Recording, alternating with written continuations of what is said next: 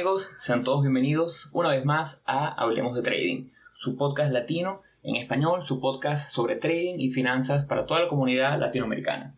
El día de hoy seguimos con este seriado de entrevistas, seriado que hemos realizado con mucho cariño para ustedes, donde queremos mostrarles un poquito sobre las diferentes facetas de cada uno de los traders que han pasado por estas entrevistas.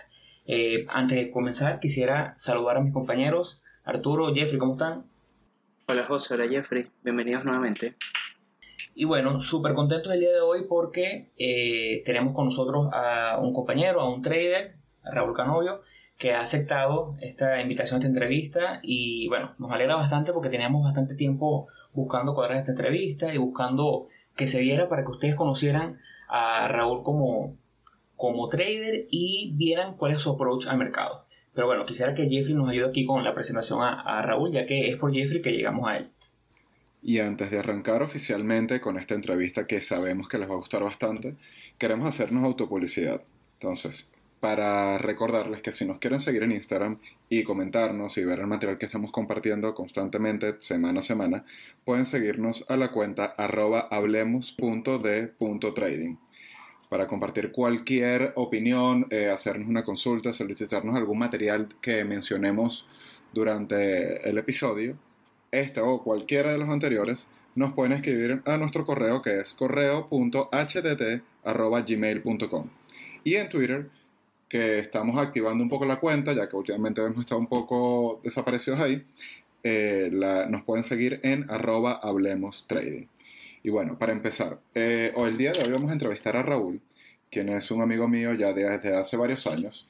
Y sí queremos comentarle que esta entrevista fue un poco complicado coordinarla por temas de la pandemia, por temas de que cada quien está en su vida, tiene ritmos de vida distintos. Y de verdad que sí teníamos rato tras esta entrevista y, sabemos que promete bastante. Otra cosa por lo cual es complicado, o se nos, eh, se nos hizo un poco complicado iniciar este, este seriado de entrevistas, como ya le hemos comentado antes, es que es complicado conseguir, resulta a veces difícil conseguir un grupo de gente que haga trading o gente que de verdad tú consideres confiable, que sepas que puedes compartir las ideas y que te van también a retroalimentar de ideas que, que tú sabes que no, no, no, te están vendiendo humo, no te están engañando, no te están vendiendo un curso.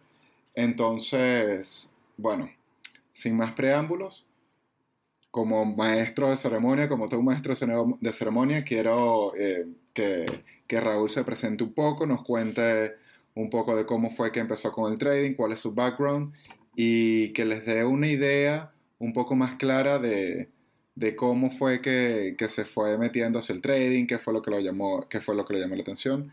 Y, y vamos a ir arrancando con eso, vamos a ir eh, empezando a conocer como la primera etapa de lo que de lo que vendría a ser Raúl como trader. Bueno, que una de las cosas que, una de las cosas que es peculiar aquí es que tanto Raúl como Jeffrey y yo venimos de una pequeña ciudad de aquí del oriente del país, en Venezuela. Bueno, yo estoy en Venezuela, eh, los muchachos están en Chile. Y eh, siempre llama un poquito la atención y es donde quiero comenzar y es la parte del background, ¿no? Cuéntanos un poquito sobre ti, de qué estudiaste, qué no estudiaste y ahí vamos orientando un poquito cómo comenzó este interés por los mercados, ¿no? Porque es bastante peculiar el hecho de que eh, venimos de Venezuela, que no es un país donde haya mucha educación financiera, no es un país que sea normal eh, orientarse hacia los mercados. Entonces, háblanos un poquito de ti, bueno, preséntate a, toda la comunidad que nos sigue. Eh, claro, bueno, primero que nada, gracias por invitarme, muchachos. Este, José, Arturo, Jeff, algo que no estoy habituado a hacer, pero como Jeff es amigo mío, pues vamos a ver cómo sale esto, ¿no? mira, para comenzar, tienes razón, hay mucha muchos detalles de que seamos de, un país donde digamos que la educación financiera está muy reducida, un país que fue destruido por, la ignorancia. Eh, entonces, es, bien peculiar lo, lo, que comentas. Mira, yo comencé, eh, yo me graduó y me voy a estudiar economía en la Carabobo, eh, en Venezuela, en la Universidad de Carabobo. Y bueno, pues siento que todo es muy teórico y muy bonito, y se me abre una oportunidad para eh, estudiar en Inglaterra. Eh, total que termino estudiando en Sheffield Hallam University, eh, me graduó de Business Mención Finanzas, pero esto no tiene absolutamente nada que ver con trading, porque una cosa es finanzas y otra cosa es trading, que es lo que mucha gente eh, tiene ese, ese misconception, ¿no? Que es como que, ah, no, él estudió finanzas y pues a él le enseñaron todo lo que es trading y todo lo que... y- y nada puede estar más lejos de la realidad. Eh, después de, de yo graduarme, eh, comienzo a, a- a- comienzo a trabajar, eh, me devuelvo a Venezuela, eh, veo oportunidades de, de negocios, pero veo que, eh, aparte del trading, siempre me ha fascinado la economía. Eh, siempre le dediqué mucho tiempo a leer también de economía. Sí, bastante geek por todas por donde lo veas. Aquí no hay. Y, y bueno, trato de meterme poco a poco en esto de trading. Estamos hablando de 2015. Es cuando yo comienzo a, a meter por ahí. Y en realidad no conocía abs- absolutamente a nadie. Eh, nadie de- que estaba metido en esto. Eh, y eh, las cosas que leía eran, eran, eh, eran muy escasos los recursos, pero súper escasos. Porque ahora tú te vas a cualquier eh, Instagram y tienes cuentas de, de patrones técnicos, qué tal, todo eso. No existía. Nada de eso, ¿no? Eh, y eh, hay, un, hay una persona, hay una, hay una persona que, eh, que se llama, no sé si ustedes lo conocen, que se llama Timothy eh, Sykes. Y él eh, es el primero que comienza a, a- a promocionar todo lo que es stock trading en YouTube. Yo metía trading, stocks por YouTube, no salía nada, era, era el único que salía en realidad. Él es muy bueno haciendo ese marketing. Eh, y en uno de los videos, porque tú sabes que esos videos ah, te hablan mucho, te venden toda una, una belleza, pero dentro de esas, de tantas cosas que se hablan, hay una que otra perla. Y es por eso que yo le digo a la gente, si tú estás comenzando en algo, tienes que ponerte como si fuese eh, una esponja, tienes que meterte ahí y mojarte de todo, de todo, y ya luego vas filtrando.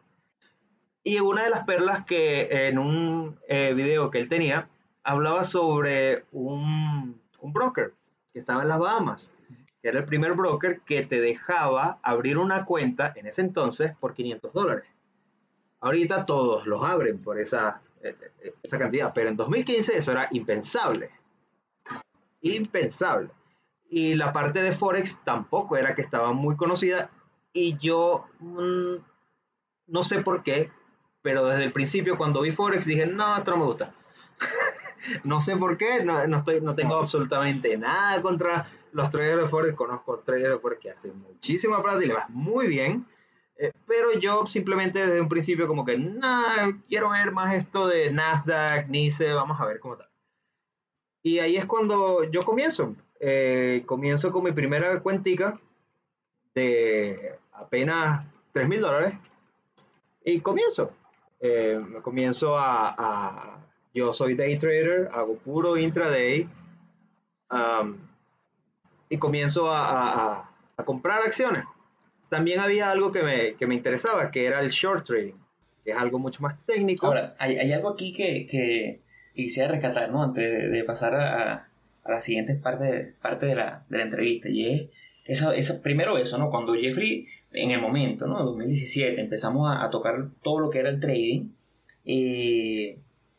yo, y pasa igual, ¿no? No, no conocíamos a nadie que hiciera esto, no teníamos idea de, de alguien de, que estuviese un poquito metido en los mercados, entonces era para nosotros eh, challenging, ¿no? Porque no, no teníamos esa referencia. Entonces él me habla de ti en ese momento y me dice, mira, yo tengo un amigo, casualmente tú eres eh, amigo de, de una, de una amiga de nosotros también, me, dice, me comenta que tú haces trading, entonces no, es que él es economista. Entonces ahí es donde vamos a la parte esta de misconception, ¿no? Y es que uno cree que los economistas, por ser economistas y tener una educación formal sobre las teorías económicas mundiales, eh, o las leyes de la economía, entonces ya inmediatamente el trading de manera especulativa, como, como lo hacemos nosotros, no, no, a lo mejor no encajaría, ¿no? Pero creo que, que, que es todo lo contrario. Y lo otro es que, bueno, sí, en estos últimos 5 años, 6 años hemos visto como que una democratización en todo lo que ha sido el acceso a los mercados. Eh, yo también seguí por mucho tiempo a Tim Sykes. Eh, el tipo en la parte de propaganda es espectacular, Él sabe mucho lo, lo que hace, sabe cómo cómo mostrárselo al mundo, cómo venderte todo esto que, que ya hablaremos de ello, ¿no? Eh, y ahí es donde quiero entrar pregunta. Cuando comenzaste y ves este tipo de cosas, este contenido que compartía Sykes, los Lamborghini y todo, caíste en el juego de decir, bueno, es que el trading es hacer 300% todos los meses. Caíste en ese juego de, de, esos retornos espectaculares. Ah, no, quiero, eh, no quiero sonar que soy el que lo sabe todo, eh, pero en esta peculiar pregunta, no, no caí en eso porque eh,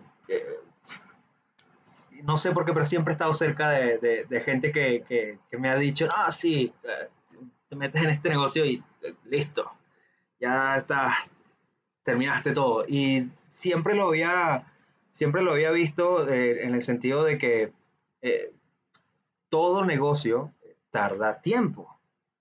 Y no esperaba hacerme millonario de la noche a la mañana, pero todos los videos de Team Sykes eran para mí droga. ¿En qué sentido? En que como era lo único que podía ver, porque no tenía absolutamente a más nadie que me dijera o me comentara o nada que ver, pues todo lo que veía yo, ah, mira, puede ser por acá, ¿verdad? Pero cuando él decía, no, hice 30 mil dólares hoy, yo, mm, no lo sé, Rick. Eh, puede ser que, es más, lo que decía, trataba de racionalizarlo y decía, bueno, puede ser que hizo 30 mil dólares. Si tiene 3 millones en la cuenta, hizo 30 mil dólares un día, ok, puede ser, tiene sentido. Pero eso de... Exacto. Ese, ese es el razonamiento que yo quiero que la gente llegue. Ese razonamiento que, yo quiero que la gente llegue cuando diga, no me interesa cuál es el monto, me interesa cuál es el retorno porcentual, cuál es el retorno de inversión. Que es lo que, lo que hay esa gran diferencia entre el que te dice, hoy hice 100 mil dólares, y bueno, perfectamente posible, pero dime que la cuenta es de, de, de 5, 6, 10 millones de dólares. No me digas el retorno en números, dime el retorno porcentual. Bueno, yo quería rescatar mucho lo, lo, que estuviste diciendo al principio de que mm, de, esa misma, de esa misma mala idea o mal concepto que, tienen que tienen las personas de que uno piensa de que eh, del, el saber de economía o estudiar finanzas o tener una carrera como más enfocada hacia ese, hacia ese, hacia ese sector, hacia esa rama, te va a ayudar o te va a, te va a dar como mejores habilidades para el tema del trading. Y así como tú lo dijiste, porque eso es una pregunta que, que siempre hacemos, eh, lo que pasa es que ya, ya la respondiste, pero eh, claro, pero, pero sí, o sea, efectivamente no tiene nada que ver una cosa trading con, o sea, a ver, tiene, tiene elementos relacionados, tiene eh, conceptos relacionados, pero, pero una cosa es trading y una cosa es finanzas, entonces obviamente no, no, no, no, necesariamente vas a tener una, una ventaja sobre otras personas por tener esos conocimientos. Ahora, ya que tú, tú comentaste y comenzaste diciendo que, bueno, que, que obviamente en, el, en, ese año, en el 2015, eh, yo empecé mucho después, yo cuando ya empecé ya había todo este tema de propaganda, estaba, pero eh, era absurdo y era abrumador la cantidad de propaganda que, que conseguías en internet y donde tú buscaras y donde tú vieras, eh, había, había te, te, trataban de meter en, en Forex, habían esquemas piramidales, o sea, piramidales, había muchas cosas que ya, que, que ya existían cuando, cuando yo entré en este mundo. Eh, ahora, ahora con, con, con esto mismo, eh, en ese, cuando tú empezaste con esto, entonces tú empezaste muy, o sea, fuiste muy autodidacta aprendiendo todo lo que es de, del trading, o sea, no, no, no hiciste ningún curso, no hiciste nada, sino fue más, más, eh, más un, aprendiendo de, tú solamente. Eh, al principio, los primeros seis meses, el primer año, eh, que bueno, que esto, esto es para que, parte de que yo creo que de la entrevista es para la gente que de verdad quiere, quiere lograr, lograrlo acá, porque sí se puede lograr, pero el tema es de que no es a la noche a la mañana, ni mucho menos. Tú no esperas que alguien que quiera ser cirujano eh, vaya y en seis meses, no sé, te saque un tumor. No, no. todo lleva su tiempo. Eh, después de un año es que yo eh, adquiero el primer curso de trading de un eh, trader muy, muy famoso en, en, intraday trading que se llama Nathan Michaud. Él tiene un, una empresa que se llama Investors Underground. Um, y claro, y él pues eh, su, eh, su, cursito fue muy bueno en, en digamos, eh, ponerme más enfocado hacia dónde ir. ¿Por qué? Porque en ese momento Si salía algo de Apple, ah, métete en Apple. Si salía algo de General Electric, ah, métete en General Electric. Si salía una small stock, small cap stock, métete. Ah, todo lo que se mueva, me metía. Eh, a, ver, a ver qué pescaba, ¿no? Entonces, él, en, en, su curso, él te comienza a decir, mira, eh, la estrategia que yo utilizo son overextensions. O sea, si una acción estaba ayer en un dólar y hoy está en 7 dólares, hay que ver realmente la razón de por qué está en 7 dólares. Y aún así, si no sabemos la razón, asumiendo que no hay noticia, eh, que normalmente la hay, eh, no es muy probable que ese precio se mantenga. Todo lo contrario. Es muy probable que comience a ceder de ese precio tan alto, porque cualquiera que tenía una acción a un dólar y sube a 7, la está vendiendo. Eso es así. Ya sean eh, grandes fondos, eh, los mismos CEOs que jamás pensaban que iban a hacer tanta plata, eh, así mismo. Entonces, por ahí es cuando yo comienzo a eh, enfocarme en lo que es small caps, intraday trading y short. Entonces, ese primer curso es lo que realmente no me da las respuestas de todo, porque no creo que un solo cursito lo haga pero me comienza a concentrarme en las cosas que quizás sí me puedan dar un resultado. Porque para ese momento, eh, tampoco después del curso comencé a hacer plata. Claro. Ahí yo, yo creo que has soltado, ya soltado tus perlas, ¿no? Como team. Y es que, y rescato lo que, de lo que, lo que dijiste ahorita, eh, no lo vas a lograr a la noche de la mañana. Y la gente tiene que entenderlo. Eh, yo llevo ya en esto Voy a cuatro años estudiando, aprendiendo, leyendo cuanto libro cae en mis manos. Hay una parte importante, ya lo dijiste, y es que tienes que ser una esponja, tienes que leer mucho, estudiar mucho y después vas a darte cuenta de qué tienes que desechar y qué es lo que realmente sirvió. Pero implica mucho trabajo duro. Entonces, eh, aquí tú eres economista, nosotros somos ingenieros, son carreras de cinco años. El que espera vivir de esto y ser exitoso de esto, primero tienes todo, todo en contra de ti si crees que lo vas a lograr con un curso de tres meses. Eso es súper importante. Y las personas que están aquí hoy escuchando, ¿no? Que escuchan este podcast, que se toman el tiempo, tienen que eh, enfocarse en tomar el tiempo necesario para aprender, para leer, para, estar sumergido en la gráfica, leyendo y aprendiendo lo más que se pueda. Y aquí es donde quiero orientar esto. Eh, para que la gente tenga ya un poquito de, entendimiento de quién eres tú como trader. Tú eres un trader 100% eh, técnico, eres 100% fundamental, usas un poquito de las dos cosas. ¿Cómo es tu approach? es que es, de la, es, un proceso de, eh, de, convertirse en las cosas que sí están funcionando. ¿Por qué? Porque al principio eh, lo que yo hacía principalmente era, no sé, salía una eh, biotech stock estaba en 3 dólares, de la noche a la mañana subía a 15 y pues yo muy religiosamente me paraba tempranito, veía la acción que subió tanto y me ponía a leer los fundamentales. Me ponía a leer este, todo, todo, todo, porque eso sí es la única cosa que puedo rescatar de mi carrera, que me enseñó esa parte que es inversión fundamental. Que tú vas al balance sheet, vas al income statement, vas al cash flow y tú sabes qué es lo que estás viendo. ¿Qué es lo que pasa? Cuando ya comienzas a, ver eh, que por lo menos en mi sistema, ¿okay? no estoy eh, en ningún momento eh, poniendo de menos eh, técnicas que ya están comprobadas que hacen plata, pero para mi sistema, poco a poco me fui yendo de lo fundamental a lo meramente técnico. ¿okay? Yo antes me leía, me leía hasta dónde, de dónde venía el CEO, porque yo quería saber toda la información. Resulta, acontece que para lo que yo hago, no realmente no tiene. Terminas leyendo una hora y media antes de que abra el mercado, porque toda esta información la tienes que tener lista antes de que abra el mercado, o, hasta antes, porque depende de los patrones técnicos, pero ya luego me voy dando cuenta, mira, no tiene sentido saber que este, este CEO nació en Los Ángeles. No. Eh, no tiene sentido tampoco saber, por lo menos en lo mío, y reitero acá, en el sistema que yo utilizo, no tiene sentido que, no, es que esta empresa tiene mucho eh, cash. No lo tiene. Porque ¿cuál es el tema?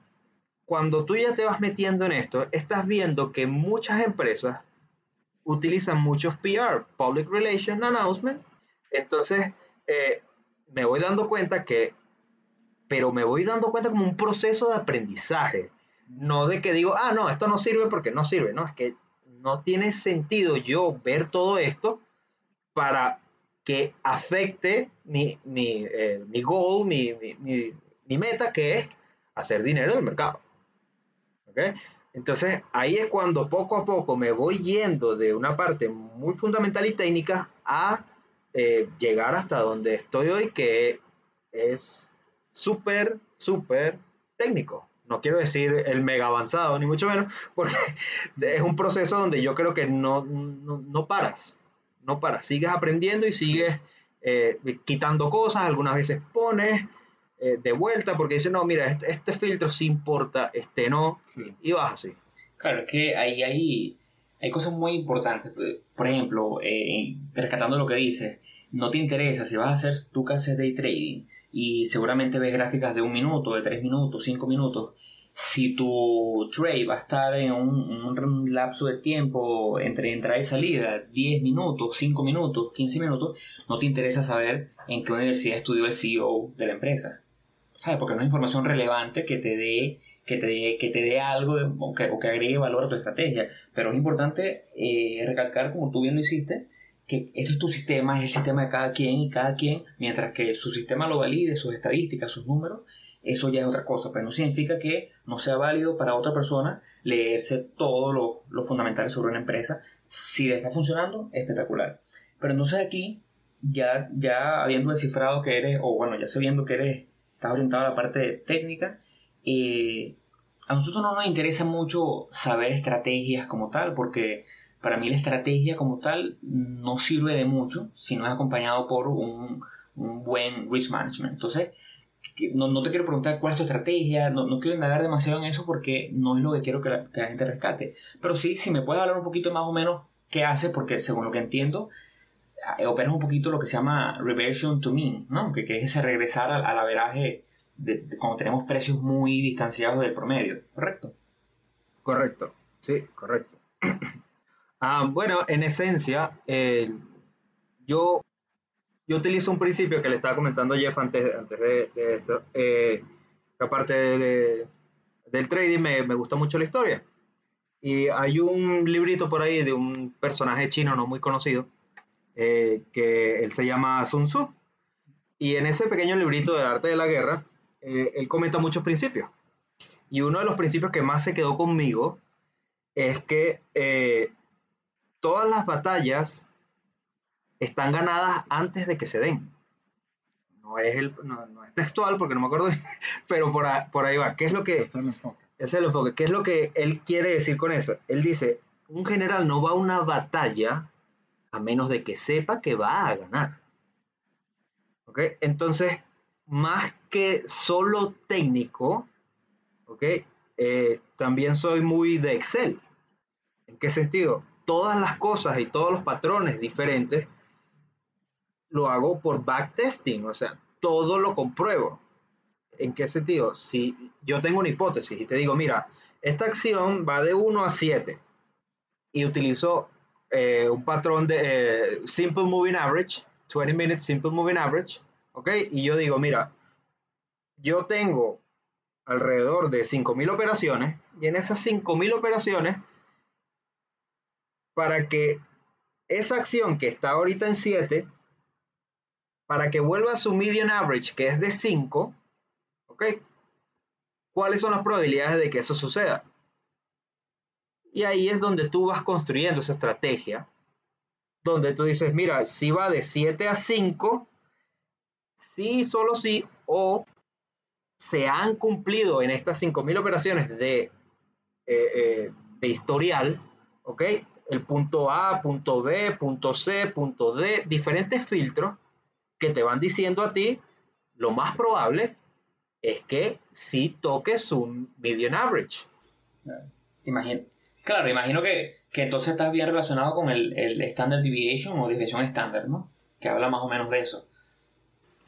Eh, sí, sin embargo, Standard Deviation, por lo menos para mí, ¿ok? No se construye de manera tan rápida porque es, es intraday. Entonces, los resultados que te dan son muy divergentes, porque implica muchísimo del historial de la acción de, mucho tiempo. ¿Eh? Entonces, yo lo, yo lo traté de utilizar y la traté de descifrar de las mil maneras, como tienes idea, porque estadística no me gusta, no me gusta, pero la uso. Y hasta ahora el Standard Deviation para mí no es un indicador firme eh, o, o sea, no es concluyente para mi sistema. No, no lo utilizo. Es más, eh, hay cosas, por ejemplo, eh, que, bueno, te doy un dato. Yo no, me, yo no me meto en ninguna operación, por lo menos en el mío, que sea pre-market. Ninguno. ¿Por qué? Porque yo he probado bajo backtesting, si mi estrategia yo le quito meterme en pre-market, hago más plata que la que pierdo. Pero esto es un proceso. Tienes que meterte en esas operaciones técnicas y decir, mira, no llegó a 5, llegó a 6.5, eh, no llegó a 5, bajó de 5, bajó de su media a 4, a 3. Eh, y todo eso es parte del, del, del construir ese sistema. Claro, y este es otro de los puntos en donde va a prevalecer la, la, estrategia que vas a ir desarrollando durante el tiempo, la experiencia que vas a ir adquiriendo y una de las razones por la cual uno tiene que ser consistente, porque para poder lograr toda esta data, acumular toda esta información, tienes que tener un historial de trades bastante amplio como para poder determinar eh, caminos o estrategias e irlas definiendo. Entonces aquí me voy a desviar un poco la pregunta y sí quisiera saber si tú operas, a ver, tu estrategia la vas desarrollando en trading en vivo o vas haciendo paper trading, porque ese, es otro tema, que hay mucha gente que es un poco enemiga o no le gusta mucho lo que es el paper trading, el trading en, simulación, porque son defensores de que este, este, el operar de esta manera no te va a dar la sensación de que recibes cuando estás viendo el movimiento del mercado, cuando ves el movimiento de tus cuentas, cuando, ves, cuando tienes un drawdown grande o, o, la emoción que tienes cuando empiezas a tener ganancias. Entonces, ¿cómo, cómo tú vas desarrollando esta estrategia y lo, utilizas basándote en paper trading o, todo lo haces en vivo? Uh, eso, es un tema eh, eh, donde mucha gente eh, lo debate no sé en realidad qué es lo mejor de hacer paper trading. Yo hice paper trading por por lo menos los primeros seis meses, ¿ok? Pero, eh, y esto ya es algo más personal, pero yo siento que aprendí más el minuto que puse skin on the game. O sea, cuando puse plata en la mesa, fue que realmente, eh, eh, porque me acuerdo la primera vez que metí dinero en, en, la bolsa, eso fue, eso, eso fue como, no sé, Disney, el 24 de diciembre eh, y, ¿sabes?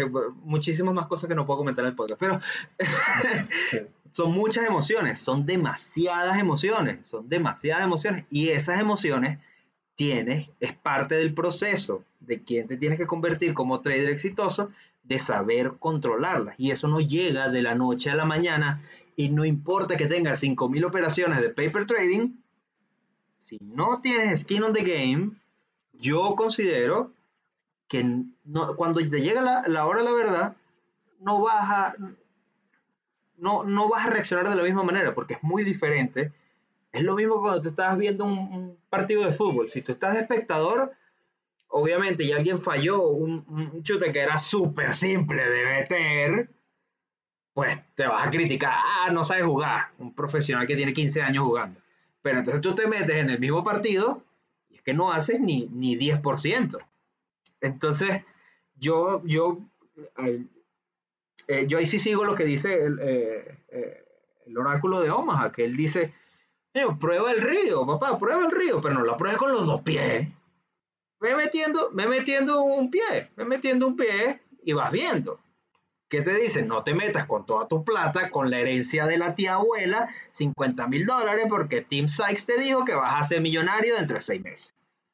Ah, tienes 50 mil dólares, mete 500, ¿cuál es el apuro?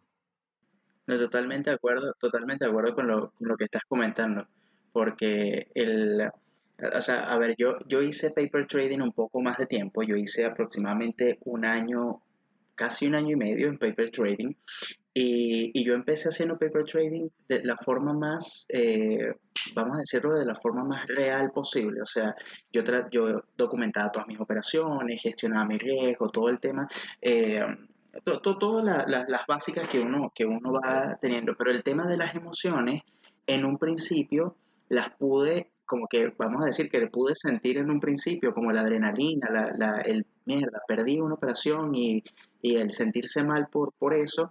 Eh, pero ya poco a poco con el tiempo fui como perdiendo eso. Ahora, cuando yo empiezo en real, eh, me acuerdo que las dos primeras operaciones, como que volví a sentir ese miedo nuevamente de, mira, va a subir, va a bajar, qué va a pasar, qué va a hacer. Eh, y eso que yo, yo pasé, o sea, yo migré de day trading, yo hacía day trading al principio y yo pasé ahora a hacer swing trading. Y todavía así con swing trading sentía ese mismo, esa, esa misma adrenalina de, de la operación. Y es lo que tú dices, si tú vas a empezar, hay que empezar de a poco, hay que empezar eh, con calma, porque ¿cuál es el apuro? Es, es eso, o sea, es un tema de que nadie aquí, eso hay que entenderlo muy bien, nadie aquí se va a hacer millonario de la noche a la mañana. Hay que ir poco a poco, hay que ir creciendo porque hay que verlo como un negocio, hay que verlo a largo plazo. Claro, y, y ahí te comento, puede que haya gente que sí se haga millonaria de la noche a la mañana. Es que, es que pasa. Ahora, el tema es de que de la misma manera que te va a llegar, se te va a ir, porque tú estás asumiendo que sabes lo que estás haciendo. Porque si hiciste un millón de dólares de la noche a la mañana, pues, pues mañana haces otro millón. Pues listo, ya está. Y lo que va a pasar, lo más probable, porque este es un juego donde lo juegan muchos profesionales, No, no, que ahí eh, es algo. eh, una vez leí, ¿no? Que una de las peores cosas que le puede pasar a, a un, a un trader o alguien que aspira a ser trader cuando entra es comenzar ganando. Y el tema es que esto es algo binario, ¿no? El precio sube o baja, 50 y 50 prácticamente, para verlo de una manera simplista. Entonces, cuando alguien llega, mete mil dólares y en una semana los duplica, porque si es posible, bajo obviando todos los parámetros de manejo de riesgo, entonces cree, ah, bueno, que es que conseguí el santo grial y ya me hace millonario. Y es más o menos lo que nos pasó ayer a mí un poquito cuando comenzamos en 2017 con, con Bitcoin, porque estábamos en un bull market que, que Claro. era muy difícil perder plata y creímos que eh, los retornos eran gracias a la a skills y no eran, Claro. eran gracias al bull market. Después fue que nos dimos cuenta el año siguiente cómo era la realidad. Bueno, fíjate que yo, eh, yo estuve ese, eh, seis meses haciendo paper trading y luego me metí eh, real y esos, esos 3 mil dólares los volví 6 mil dólares en un mes. Pero es que a las dos semanas después de ese mes perdí la cuenta entera. La perdí, o sea, tuve suerte. Hubo, hubo parámetros que quizás medio sabía algo, quizás me medio metí bien, agarré una ola, como quien dice, de diferentes operaciones que sí se dieron más o menos bien, pero fue algo que no lo pude repetir. Este, bueno, yo no hice plata hasta tres años después de comenzar en esto. O sea, de que yo te diga, mira, yo hoy comienzo y yo sé que mañana voy a hacer plata. Pasaron tres años. Tres años. Y eso fue todos los días que te, desangras. 20 dólares, 30 dólares, 50 dólares todos los días. Pero, eh, ¿qué vas a hacer? Cuéntame tienes que, es un proceso, es un proceso. Proceso donde te vas a transformar tú, donde vas a saber lo que no sabes, porque el problema es que no sabes. Y la única manera es o le pagas a alguien para que te enseñe y, y tienes, y, y ahí tienes que hacer otros filtros más, porque aquí todo el mundo promete y promete hasta que, ajá. Entonces, tienes que ver qué hace te vas metiendo en diferentes cursos que puedes que estés filtrando y mágicamente estés pegando una con esos cursos y vas haciendo tu progreso personal, tu trading journal, que es un fastidio, porque eso después de que estás todo el día estresado de que si la vaina sube, si baja, si no se mueve, si qué tal, que te salió una noticia y te mataron. Entonces ahora tienes que volver y tienes que ir para tu trading journal y sumarle y poner las cositas aquí, poner las cositas allá. No es fácil. Es la parte más tediosa de, todo el proceso. Ahí. Pero es una parte íntegra y necesaria. Es más, es que, es que la persona que no está utilizando un trading journal deje de hacer trading porque está perdiendo su tiempo, compañero. Así de simple. Totalmente, totalmente. Es que hay una, yo he dicho, he repetido muchas veces en este podcast un, un dicho en gerencia que dice, lo que no se mide no se puede mejorar. Y aquí aplica perfectamente. Si tú no sabes cuánto estás arriesgando por operación, si no sabes cuánto estás perdiendo cuando pierdes, cuánto ganas cuando ganas, si no sabes cuáles son los patrones que deberías tomar porque son patrones que tienen mayor probabilidad de éxito comparado con otros, sencillamente no sabes cuáles son tus debilidades y no podrás mejorarlas. Eso es, eso es eh, paramount, es fundamental en este caso. Y aquí quería llegar en este, en, este proceso que hablas de, de formación como trader, eh, y es una pregunta que a lo mejor obviamos al principio, pero cómo, ya sabemos que, bueno, caíste a lo mejor en, viste a Team Sykes y, fuiste experimentando y, fuiste, hiciste el curso de Nate, pero eh, me llama un poquito a, curiosidad, ¿por qué nunca, o no sé si nunca, pero por qué no terminaste en Swing Trade? ¿Por qué te decidiste con Day Trade? Es súper válido cualquiera de las dos, pero por lo menos en el caso de nosotros, los tres, comenzamos un poquito en Day Trade y fuimos migrando a Swing Trade y al final yo creo que cada quien como que consigue eh, es donde está más tranquilo o que se le adapta más a su personalidad. Pero ¿alguna vez contemplaste hacer swing trade o inversión a largo plazo? Sí, el tema es el siguiente. Yo soy muy terco, soy muy testarudo. Entonces, eh, como ya había comenzado con day trading, eh, desde el principio dije, yo no voy a migrar a otra cosa hasta que logré esto. Es que esto, esto no puede ser, eh, y aún así si lo fuese, eh, eh, física cuántica. Ah, igual hay gente que logra dominar física cuántica. Entonces, sí, soy un bruto, sí, estoy teniendo, estoy desangrándome constantemente, pero es que ahí es cuando viene un poquito la fe, ¿no? De que tiene que haber un momento donde, ah, me hace ese, coño, por fin, la agarré, como que por aquí es. Ah, sin duda, el, swing trading es algo, eh, es algo que tiene muchísimos beneficios, tiene pocos eh, downturn, pero yo seguí por day trading por la misma razón, por la que ya había comenzado ahí, ya le había dedicado un año y medio, dos años, que fue cuando realmente me comencé a preguntar, yo dije, oye, ¿será que? ¿Será que esto no es? Porque aparte, eh, si tú le preguntas a muchísima gente que está metida en finanzas, te va a decir que day trading no es real o no es un negocio. Es lanzar flecha. Es lo que te van a decir. La mayoría de la gente te lo va a decir. Los que están metidos en finanzas te van a decir como que, eh, pero ya va, pero como que day trading. No, no, no, no, no. Aquí esto es swing trading haciendo eh, las mil y unas con fundamentales, con técnicas, con tal, tal, tal, eso es day trading no existe. Y si hablas con, si hablas con, con un buen grupo de, si hablas con, hablas con un grupo de economistas, te dicen que los mercados son eficientes. Te hablan de la teoría de la eficiencia de los mercados y te dicen que es imposible que, que puedas vencer el mercado constantemente, por lo menos. Sí, ahí el tema es que en, cuanto a economía, yo me voy más por la economía austríaca y ya de por sí la, economía austríaca eh, se, ríe cuando, cuando te vienen los keynesianos a decir que tienes una teoría eficiente. Entonces, por ahí esos economistas eh, son muy pocos los que yo de verdad respeto, eh, pero es, es algo de que, mira, si tú quieres llegar a algo, lo más probable, lo más probable es que ya haya, alguien ya haya llegado, a menos de que te llames Elon Musk. ¿Ok?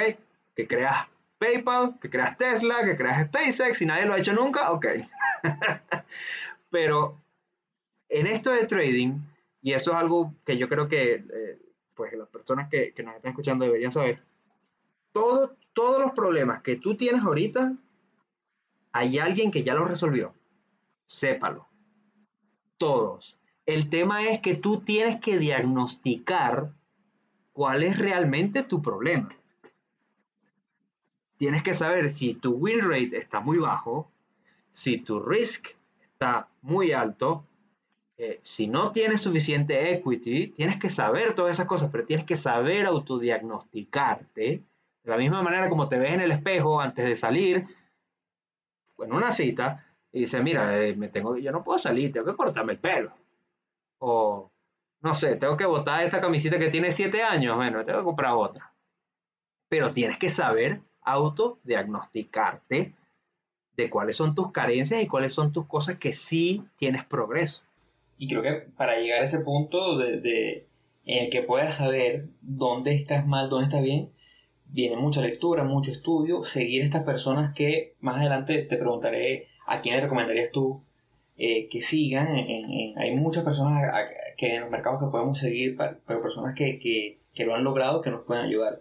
Pero tocaste un punto muy importante y es un punto en el cual nosotros nos enfocamos muchísimo en este podcast y, eh, bueno, y, y valga un poquito la cuña, nosotros, este podcast nace buscando esa necesidad de aportarle a la comunidad latina lo que nosotros no tuvimos cuando comenzamos. Y es que primero esto es un, esto es un el mundo del trading, más allá de la finanza, el mundo del trading es un mundo eh, anglosajón totalmente. ¿no? Es muy poco lo que se consigue en español. Entonces das mucho golpe buscando, cayendo, haciendo un curso y te das cuenta que ese no es el curso. Después que a lo mejor duras dos años estudiando, te das cuenta que el curso que hiciste el primer año no servía para nada. Pero entonces, bueno, dentro de todo esto, nosotros nos enfocamos muchísimo en, más que lo técnico, nos enfocamos en el manejo de riesgo y en psicología. Entonces yo quería que tú me compartas a la comunidad cuál es tu approach en risk management. Cuánto arriesgas por operación, eh, cómo tratas de limitar las pérdidas, limitas las pérdidas, no las limitas. Háblame un poquito de, esa parte. Ok. Bueno, esto, yo sé que se, se, dedica bastante tiempo a hablar de esto, eh, este podcast. Ah, el tema es de que yo no mucho. Por lo siguiente, eh, mi win rate, ok, ahora mismo ahora mismo es del 83%. ¿Ok? Significa que de cada 10 operaciones, 8 van a terminar siendo positivas. Esto es luego de, como ya les dije, bastante tiempo metido en esto. Entonces, cual eh, mini general que quiere llegar a hacerlo, una vez que a mí se me cumplen los patrones técnicos, ¿ok? Están mis filtros, están mis patrones técnicos ya puestos, eh, el time, todo eh, el, horario, porque hasta eso importa, hasta eso mido. Por ejemplo, yo creo que lo comenté que no hago una operación si es la una de la tarde, de la una hasta las dos de la tarde, no hago una operación. ¿Por qué? Porque mi backtesting me dicen que lo que yo gano es igual a lo que pierdo. Entonces, ¿para qué? Simplemente lo desecho. Entonces, yo mando las tropas cuando está el, la, eh, eh, situación. la situación dada. O sea, si hay un 83% de que yo gane plata, yo mando las tropas.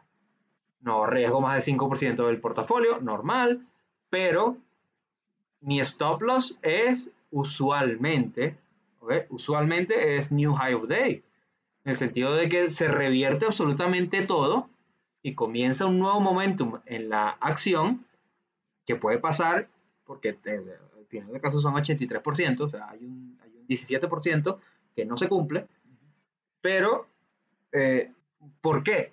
Porque mi propio backtesting me dice, mira, si tú te, te, metiste en esa acción que está en 7, te metiste en 5 y está en 6.5 y tú dices, coño, estoy perdiendo 1.5 por acción, es bastante, ¿ok? Si yo me salgo antes, yo no tengo algo que a mí me diga que debería de salirme antes, porque ya yo he probado este sistema. Entonces, a menos de que se cumpla, esto sí ya es bastante técnico, que eh, se produzca un 5 minute engulfing cup con un 30 ah, minute eh, break against bias eh, en, el, en el chart de 30 minutos y que tenga un eh, break against bias en el 60 minutos, chart de 60 minutos. Pero del resto, que se cumple muy poco, del resto normalmente es, mira, si hay un new high of day, significa que esta acción va a seguir su momento y aquí es cuando tú te tienes que bajar de, de ahí, porque ese tren no va a ir, no, no va a quedarse en 7. Usualmente cuando pasa eso, que eso es una nueva estrategia que estoy tratando de hacer, porque yo no soy intrínsecamente short, pero normalmente cuando ese 7 vuelve a ser un 9 New High of Day, termina estando en 12. Y tú dices, coño, son 5 dólares. Y no te metiste. no tengo mi backtesting, no tengo mi sistema para que me diga que yo me debo meter. Pero es algo que estoy analizando. Pero y ahí te quería preguntar, eh, porque claro, es muy difícil shortear momentos, ¿no? Yo durante un tiempo haciendo day trading me enfocaba en, second day movers, en, en shortear esos movimientos un lunes, una compañía, un biotech al alza con 15, 20%, un movimiento tan fuerte, eh, el primer día no lo shorteo, pero lo sorteaba el segundo día. Y bueno, tenía un poquito de éxito cercano a mediocre, pero ahí, ahí sí, sí era más o menos viable. Pero te pregunto, en ese 17% que, que está dentro de tu estadística, ese 17% que no, que no se logran los objetivos, ¿qué, qué, qué, qué haces? Porque eh, no sé si te ha pasado que ese 83%, no, pero por lo menos, ese 83% no te lleva un poquito a la, a la terquedad, de decir, no, pero es que yo gano 8 de cada 10, entonces a lo mejor esta no es que es negativa, sino que tengo que darle un poquito más de tiempo. No, no te puede llevar eso sabiendo que el day trade son decisiones muy rápidas en, en, momentos muy cortos de tiempo, no te puede llevar a, un evento catastrófico.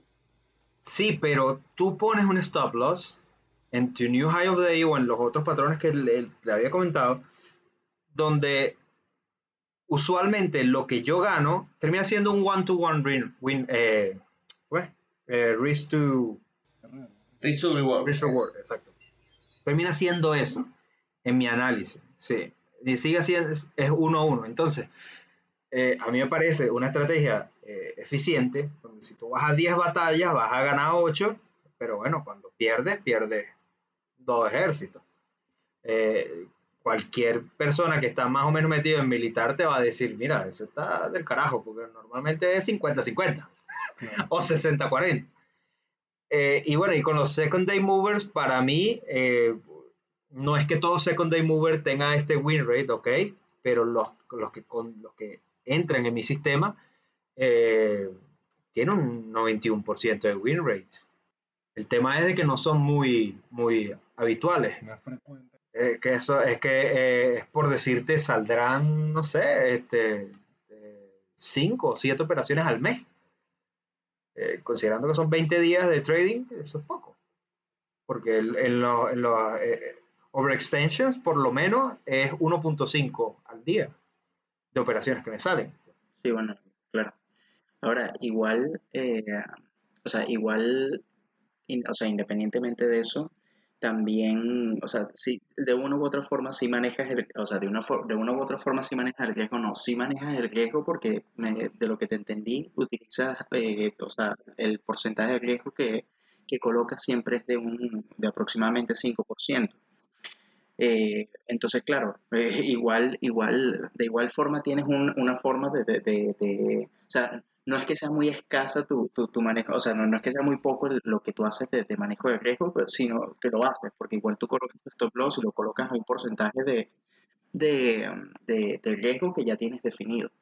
Ahora, eh, ya con todo esto que hemos ido, de, lo que he escuchado y de lo que hemos ido escuchando, entonces tú considerarías que la parte como más importante, eh, más allá de, porque hiciste mucho énfasis en el tema del diario del trading, de ir anotando como eh, todas tus operaciones, ir anotando todas las cosas, eh, también entonces entraría la parte psicológica, ¿no? O sea, ¿considerarías que la parte psicológica es algo bastante, bastante importante que, de manejar?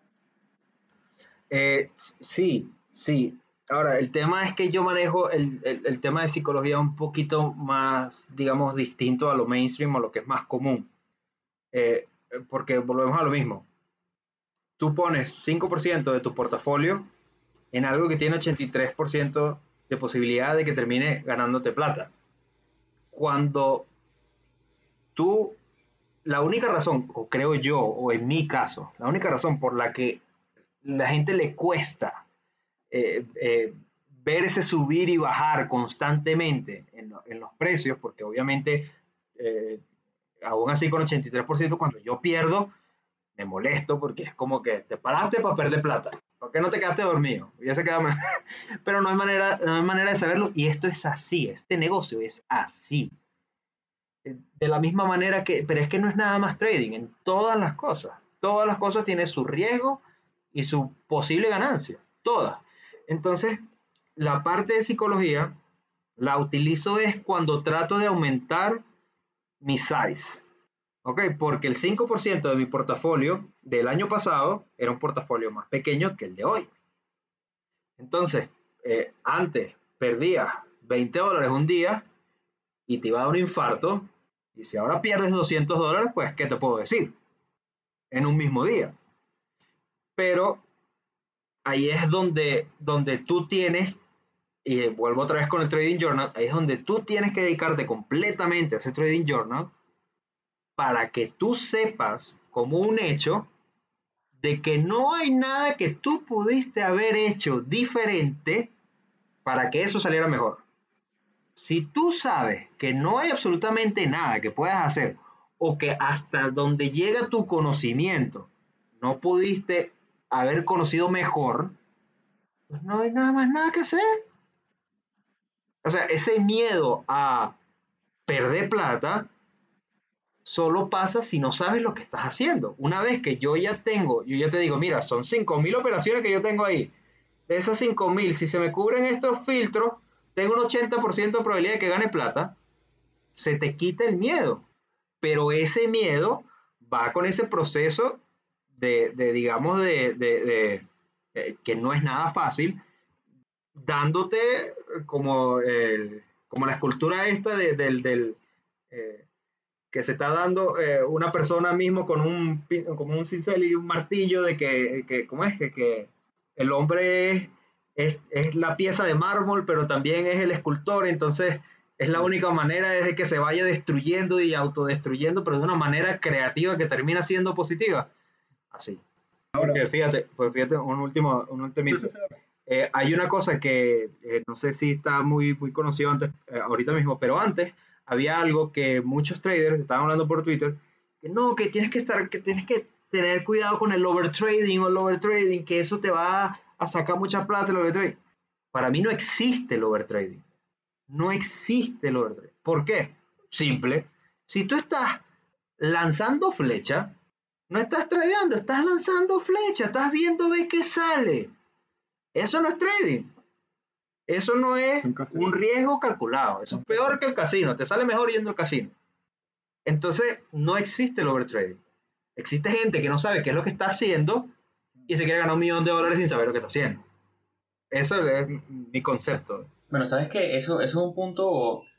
Ese es un punto. Ese es un punto eh, con el que yo me debatí internamente durante mucho tiempo. Y es que una vez que yo tenía. Primero, tocando el punto de, del miedo a perder plata, yo creo que todo se reduce a lo que tú vienes diciendo y a tu trading journal. Una vez que tú tienes identificado todos tus parámetros para operar, tienes identificado eh, tu win rate, tu porcentaje de ganadoras, tu porcentaje de perdedoras, tu, tu eh, risk reward ratio, todas tus métricas, ya no tienes que tener miedo a perder, sino que sabes que una operación es simplemente una operación dentro de las siguientes 100, 500 o 1000 operaciones. Entonces eso mentalmente reduce mucho eh, la ansiedad cuando se comienza. Y la otra era que hay un numerito eh, que a mí me gusta mucho calcular, que es el expectancy.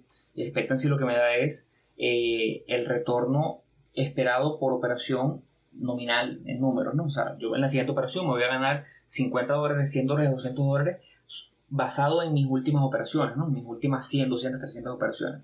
Entonces ahí es donde yo decía, bueno, pero es que si mi expectancy es positivo, basado en los parámetros que ya yo definí, en las operaciones que ya yo tomé, si yo tomo y mi expectancia me dice que me voy a ganar 50 dólares por operación eh, promedio, ¿no? Están las perdedoras, están las ganadoras, entonces es lo que tú dices, no existe el overtrading, porque entonces quiere decir que a mayor número de samples, a mayor número de operaciones que yo tome, eventualmente tendré más dinero, porque si mi expectancy, vuelvo, me dice que son 100 eh, dólares y yo el año pasado tomé 100 operaciones, pero si mi expectancia sigue siendo 100 dólares y entonces yo lo puedo extrapolar a que ahora yo tome mil operaciones, significa más dinero. Entonces el overtrading deja de ser overtrading cuando tú haces las cosas bien, cuando tienes las cosas bien definidas cómo vas a operar. Y creo que ahí es donde quieres más o menos llegar, ¿no? Sí, sí, totalmente, totalmente. Pero es algo que, que, hay, que hay que hablarlo. Eh, hay, que, hay que comentar todas estas cosas, porque son como que mucha gente que se mete en esto es eh, obviamente, que, que es la, la, paradoja, ¿no? Te tienes que sumergir como esponja, pero a la vez vas a tener conocimientos que están errados. Y ahí es donde ahí comienza a... Pero eso es algo de, eso no es nada más de trading, esa es, es, la, es la era de información en la que vivimos, donde tú escuchas tantas cosas y al final no sabes fake news, ¿no? No sabes qué es realmente lo que es. Ok, hay una cosa que ayuda mucho a acelerar este proceso y a suavizar la curva de aprendizaje y es el leer. Eso es algo que en realidad pienso que todo el que, el que decide iniciar en cualquier profesión está totalmente consciente de eso. Y esta, y esta no es la, la, la excepción de eso, pero en lo absoluto. Entonces, eh, si hay algo en lo que aquí hacemos bastante hincapié es en esto de la lectura, en recomendar, en dar recomendaciones, en, dar consejos en base a nuestra experiencia. Y hay varios puntos que sí hemos tocado repetitivamente. Por lo menos hay un libro que, está dentro de nuestros posts, que es Market Wizards. Y por lo menos a mí me parece súper interesante porque este libro es, son una serie de entrevistas que desarrolló Jack D. Schwager y él eligió, de hecho lo ha hecho en varias épocas, ya lleva varios libros, el último fue el 3 de noviembre, el último que salió, y, y él va entrevistando a distintos traders que él considera o que para la época son muy, digamos, hitos o representantes o, o trader que les va recomendando otro trader que en, muchas, en muchas ocasiones son personas que tienden a tener una vida totalmente alejada de todo. Entonces es bastante interesante porque va entrevistando a estas personas y uno va recopilando información y va escuchando, va leyendo cuentos, va viendo distintos tipos de experiencias y cosas por las que estos traders, que son ya están en el, en el 2% de traders a nivel mundial, han pasado por situaciones que uno mismo va reconociendo y, va identificando. Entonces, con esta premisa de dar recomendaciones y consejos, ¿hay algún trader que tú consideres que, valga la pena y que puedas recomendar a las personas para que lo escuchen, para que lo lean? Porque siempre hay traders que están dando muy buena información, por lo menos antes de que responda quería recordar el, uno que mencionamos mucho acá, que es Peter Brandt. Y si lo siguen en Twitter, pueden ver que constantemente está compartiendo información y gratis. Y si buscan en internet, hay mucha información de él y gratis. Entonces, partiendo de esto, ¿hay algún trader que puedas recomendar? ¿Alguna cuenta que consideres eh, que, con fines educativos sea bastante, bastante importante para la formación que consideres que puedas recomendarle a la, audiencia? Ah, Mira, el tema es que yo conozco muchos amigos traders eh, y, bueno, y esto es otra, otra cosa que, que también quizás sea bastante ayuda para las personas que están comenzando en esto. Todo trader que es exitoso está dispuesto a darte 15 o 20 minutos de su día para solventar alguna duda que tú tengas. Los que no están así, normalmente no están haciendo plata o son douchebags y es mejor que no te den tu tiempo. El tema es de que todos estos traders odian cuando tú le haces una pregunta de Google. O sea, ¿qué es win rate? ¿Qué es expectancy? ¿Qué es shorting? Entonces, eso es lo que te va a molestar. Mira, eh, a la única persona que puedo recomendar en la parte de Forex, porque se dedica a esto y la conozco eh, como amiga y, sé su material, que es muy bueno, es a mi amiga Jennifer Morales, que ella está acá en Chile. DM Trading DE es el, es el, el username de ella en Instagram. ella es la única que yo conozco sus materiales de Forex eh, y por ende es la única que puedo recomendar. Eh, para, para equities hay, hay demasiado. Eh, no se me vino uno. Nathan Michaud es uno. Eh, Trader. Eh, es por, Twitter. Todo esto por Twitter. Olvídense. En Instagram lo que van a conseguir son los traders poniendo las ganancias después de 10 años de haber sacrificado su vida en trading y muy poco van a ver realmente eh, contenido bueno. Eh, All Day Holds es muy bueno. Eh, ese es el que yo considero mi, mi mentor principal ahorita mismo. Eh, que el, o sea, si yo tengo 5.000 operaciones, el pana tiene 30.000 y las ha analizado 10.000 veces mejor que yo. Y yo te digo que yo tengo 1.5 operaciones al día y él hace, creo que son como 10 operaciones al mes. Pero, ¿qué es lo que pasa? Que el win rate de él, si no es 100%, eh, está ahí. Y maneja un portafolio muchísimo más grande. Ah, pero no quiero limitarme nada más a que, no, tres o cuatro por ahí. Esponja, sumérgete, comienza, pregunta, haz preguntas inteligentes, preguntas técnicas, y la persona te va a responder. Te va a responder porque, ¿por qué no lo harías? Si él también pasó por este proceso, si es real, obviamente. Si tienes personas que de la noche a la mañana hicieron 5 millones de dólares, no te van a responder. No tienen idea ni cómo lo hicieron, y tampoco quieres saber porque no te va a decir nada bueno. Bueno, justamente eso lo estaba comentando José Ramón temprano, antes de, empezar a grabar, y que de verdad es, bastante placentero o, bastante grato al tener la oportunidad de tener contacto con muchos traders muy famosos y que eso es algo que permitió la globalización. Entonces, por medio de redes sociales, del Twitter, del correo, eh, uno se da cuenta y uno va descubriendo que muchos de estos traders que uno lee en los libros, como el que mencioné antes de, de Market Wizard, tienen, eh, uno tiene una, un acceso o una puerta de acceso que, bueno, ya es cuestión de que cada quien haga el intento y, e intente interactuar con estas personas, pero está la posibilidad, incluso en LinkedIn, también ahí hay, uno se da cuenta que hay muchos de esos traders que son activos y, bueno, uno nunca pierde la oportunidad de, o, uno pudiese aprovechar la oportunidad de escribirles y tener algún tipo de contacto, que, que es, eso es maravilloso. Sí, totalmente. Es que yo, yo me estoy leyendo ahorita el último libro de Market Wizards. A mí me encantan los libros de Jack. Y eh, estoy en, el, en la entrevista a Jack Shapiro, Jason Shapiro, perdón. Y yo tengo algo que es muy curioso. Y si yo leo sobre alguien o lo algo, me meto en Google y lo googleo y busco y trato de llegarle. Y eh, veo que está en una plataforma digital y le doy seguir el tipo me acepta. Y ya le mando un mensaje. Y una persona que maneja 500 millones de dólares en, su fondo. Entonces, el hecho de yo poder tener tan rápidamente la conexión para yo escribirle a una persona a este nivel es espectacular. Eh, y es algo que nosotros recomendamos muchísimo. la globalización, las redes sociales ha permitido que tengamos acceso a escribir a personas que hace 30 años era inimaginable. Eh, yo sigo mucho a un trader que se llama Ed Secora y tiene su página donde tú puedes mandarle preguntas y él responde. Y esas son cosas que son espectaculares. Eh, hay que darle mucho valor a ese tipo de cosas.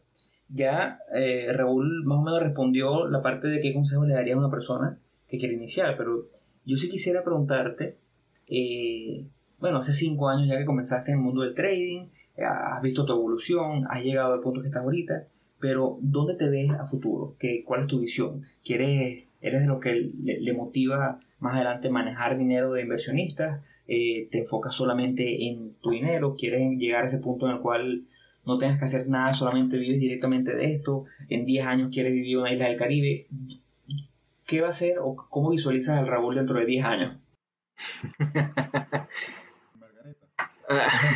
comprando margarita. Ah. no, no, no. Eh, fíjate, eh, yo soy una persona que le gusta mucho trabajar y las cosas que hago eh, es por, han sido por decisión bien concientizadas de, por qué las tomé. Eh, el trading para mí fue una, manera de, probar eh, a mí mismo que podía eh, lograr algo que está completamente fuera de la cultura de uno. y de la misma manera uno accede a no solo capital, sino muchos contactos, mucha gente y te salen nuevas oportunidades de negocio, diferentes startups. Um, no me veo renunciando o, no, mira, eso por lo menos creo que era quien era. Este, a que yo también me leí todos los libros de Kiyosaki, soy alto fan de Kiyosaki, okay. este, eh, que él decía, no, retírate a los 40 y tal, y, si es que vas a estar retirándote a los 40, si trabajar en lo máximo, en el sentido de que sé qué es lo que quiero hacer y sé qué es lo que quiero lograr. Eh, pero es porque ya me hice esas preguntas que otra vez no son nada simples ni sencillas de llegar. ¿Dónde me veo en 5 o 10 años? Mira, mi next step realmente es eh, creando, que están muy de moda ahorita los trading bots. eh, los trading bots de Forex están súper, súper eh, ya comunes, pero los de equities mm, no mucho. Eh, por ahí es donde creo que el próximo año y los dos, tres años siguientes me voy a ir. Bueno, yo creo que si, si ya Arturo y Jeffrey no tienen, no tienen más preguntas, yo creo que con esto llegaríamos al, final de la, de la entrevista. Y de pana, para nosotros ha sido un placer que hayas aceptado la entrevista y que te hayas abierto y nos hayas comentado, nos hayas contado cuál ha sido tu historia, porque yo creo que esto es súper enriquecedor para toda la comunidad. Nosotros cuando comenzamos este proyecto fue buscando eso, ¿no? buscando que la gente, y ya hemos tenido feedback de la gente que nos escribe, que nos manda correo, eh, que nos dice que, que, nos escucha, y es bastante chévere ver cómo, cómo la gente se va nutriendo, porque nosotros al inicio no tuvimos a nadie que nos, que nos guiara un poquito. Y siempre te dicen, bueno, busca tu mentor. En mi caso, mi mentor ni siquiera me conoce personalmente porque agarré a un trader en Twitter y, me gustó mucho su modalidad y lo seguí. Entonces, eh, a lo mejor alguien que te escuche hoy se, siente, se sienta, se puede sentir un poquito reflejado y pueda identificarse. Y por eso que aquí quiero hacer la invitación a que sigan a Raúl en sus redes sociales, por lo menos en, en, en Instagram lo tengo aquí como Canovio24, WNW eh, también síguelo en Twitter, estaremos compartiendo por, por Instagram las redes sociales. Y bueno, nada, de mi parte, agradecerte enormemente. Sé que no será, es la primera, pero no será la última entrevista. Más adelante, capaz a lo mejor tengamos uno que otro episodio para comentar sobre, sobre ya nombres específicos o, condiciones de mercado y ya desde un punto de vista más de, de trading global y no solamente entrevista personal. Pero bueno, muchísimas gracias por aquí. Eh, muchachos, si quieren despedir. Yo, yo la, verdad, yo la verdad quería, quería dar un, comentario sobre, sobre todo este, o sea, sobre toda la entrevista, y es que, eh, o sea, es impresionante lo, las, diferentes, o sea, las diferentes estrategias y lo diferente que puede ser eh, la forma de, ese approach al mercado que puede tener cada persona. Eh, porque yo de verdad y sin yo, yo no me considero eh, yo, yo, me considero más un nivel intermedio en, en, todo este tema de, del trading porque todavía estoy, bueno, siempre, siempre uno está aprendiendo, pero eh, lo veo más que todo por el tema de... eh, a mí me sorprendió mucho cuando hablaste de, un win rate tan alto porque yo juraba que eso no existía. yo de verdad que pensaba, pensaba que, que eso no, no, no, no, era viable y que, y que por eso es que uno se da tanto énfasis en eh, en manejar la psicología, en manejar el riesgo, porque al final uno apunta a que vas a perder más veces de la que ganas, entonces eh, yo me fui enfocando por ahí y obviamente que, y es genial que tu estrategia te dé esos porcentajes de, de win rate tan altos, porque si se puede, pues, me explico, entonces eh, también la forma en cómo, ves el mercado, la forma en cómo, como, o sea, todo, todo lo que nos has compartido, que, de verdad que me, o sea, me, me, gustó mucho porque es muy diferente a lo que venimos nosotros hablando y es muy diferente, o sea, una, una visión muy diferente a lo que venimos haciendo nosotros. Entonces, de verdad que, bueno, por eso muchas gracias por, por bueno, por permitir la entrevista y por, por, contarnos todo lo que, lo que has hecho. Bueno, ya José Ramón y Arturo se despidieron y, yo todavía tenía ganas de, hacer otras preguntas más. Bueno, al menos una más. Ya que, a ver, partiendo de del hecho de que en, aquí hay que leer mucho y es mucho material que uno consigue en internet, sí quisiera pedirte un par de recomendaciones para la audiencia y para nosotros también de libros que consideres que son importantes. A ver, uno de trading y uno no necesariamente de trading, pero sí que a ti te haya hecho hacer clic o, o cambiar algunas cosas de repente tener una perspectiva un poco distinta de lo que, de lo que venías trayendo y que hayas considerado o que consideras que sea de, mucha ayuda.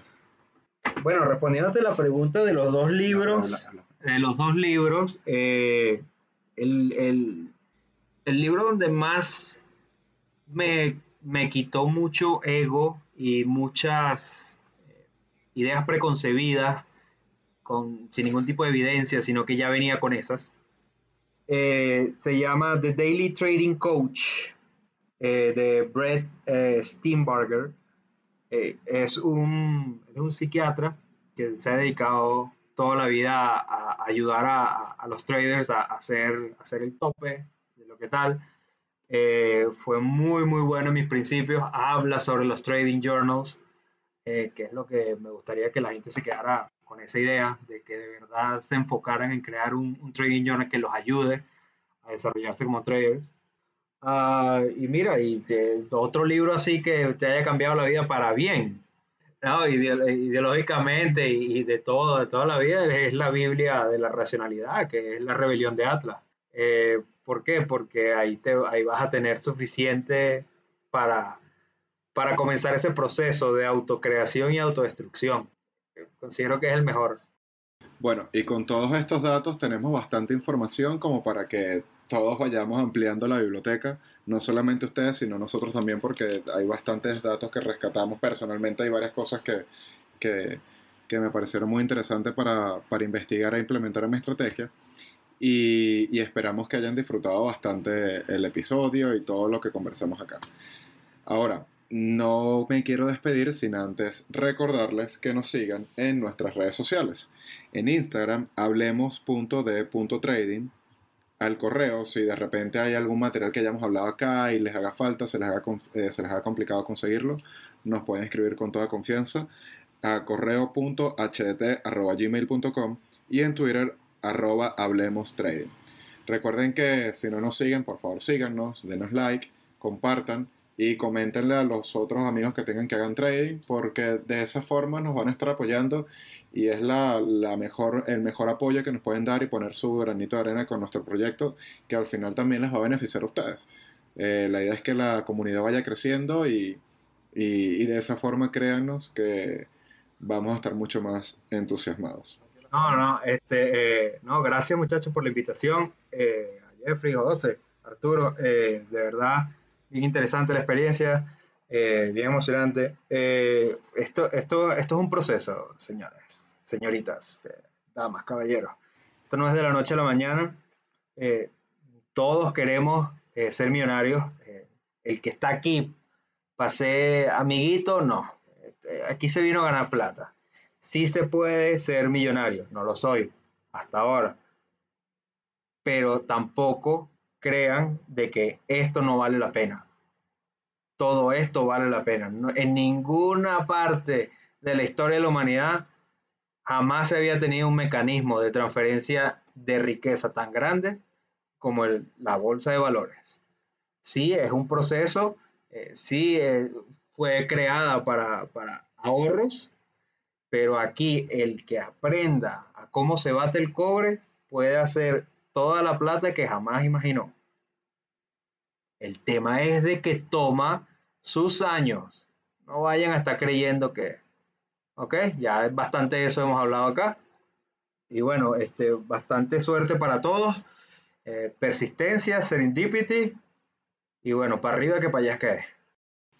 Ok, ya con este mensaje terminamos la, la entrevista de hoy. Fue una muy buena entrevista, de verdad que la pasamos súper chévere. Muchas gracias a Raúl por haber aceptado y ya saben, nos vemos la siguiente semana. Cualquier duda, consulta que tengan, nos pueden contactar, nos pueden contactar en nuestras redes sociales. También tienen el Instagram de Raúl, tienen nuestro correo, Instagram, Twitter. Denos follow y compartan, compartan este episodio con sus conocidos. Hasta luego, hasta la próxima semana. Gracias por escucharnos.